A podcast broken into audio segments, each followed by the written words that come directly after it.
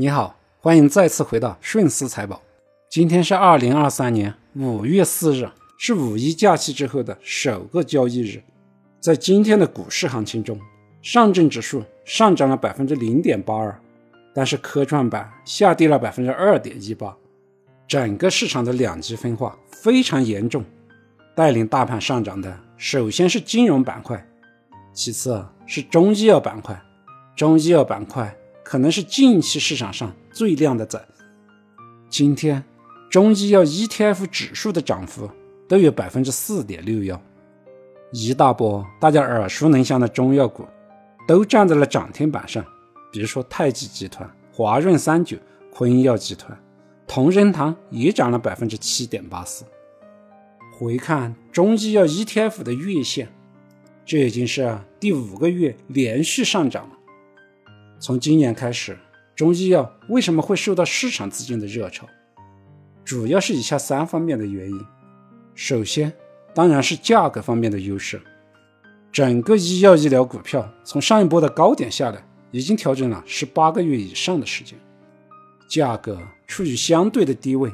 对于价值投资者来说，价格已经具备了安全边际。第二点，主要是国家重视中医药的发展。政策的利好不断，国务院不断的发文聚焦中医药发展的痛点，进一步明确各部门的分工及配套的措施。二零一九年提出了加强中医药服务机构的建设，加强中医药人才队伍的建设，将中医药纳入构建人类命运共同体和“一带一路”的重要国际间合作内容之一。在二零二一年。再次推进奔驰中医药人才基础的建设，优化中医药审批的审批管理，加强中医药知识产权的保护。就在去年，国务院又提出了到二零二五年中医药发展的主要的关键性目标，总共有十五条。在今年的二月二十八日，国务院办公厅印发了中医药振兴发展重大工程实施的方案。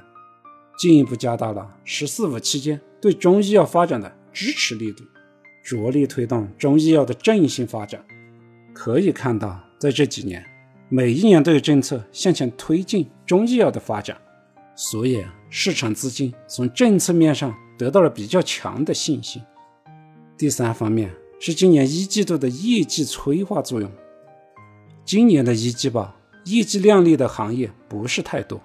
但是中医药行业的业绩普遍都不错，像云南白药今年第一季度净利润增长达到了百分之六十六点零一，同仁堂的净利润增长也达到了百分之三十点八五，华润三九净利润增长百分之三十六点九，不少企业都得到两位数以上的净利润增长，这样的业绩在目前的这个阶段自然是非常靓丽的。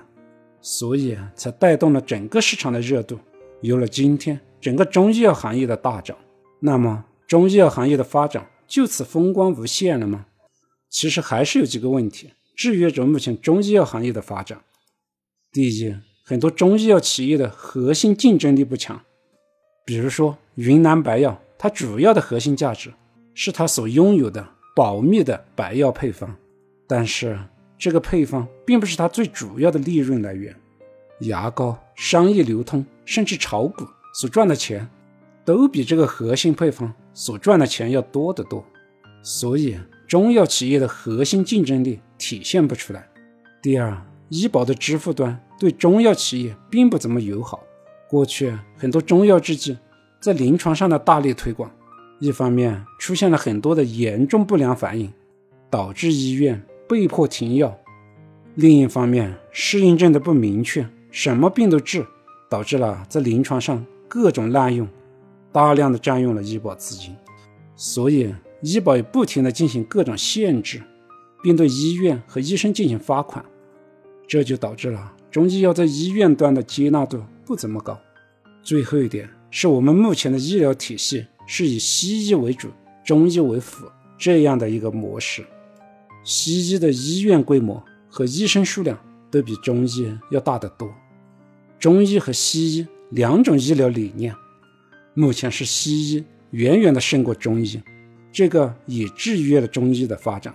所以，虽然从政策面和目前的业绩面推动着中医药股票的上涨，但是长期来看，整个社会最主要的医疗体系还是以西医为主。医保资金在西医上的支付会更经济、更精准一些，对中医药的支付会形成一定的限制。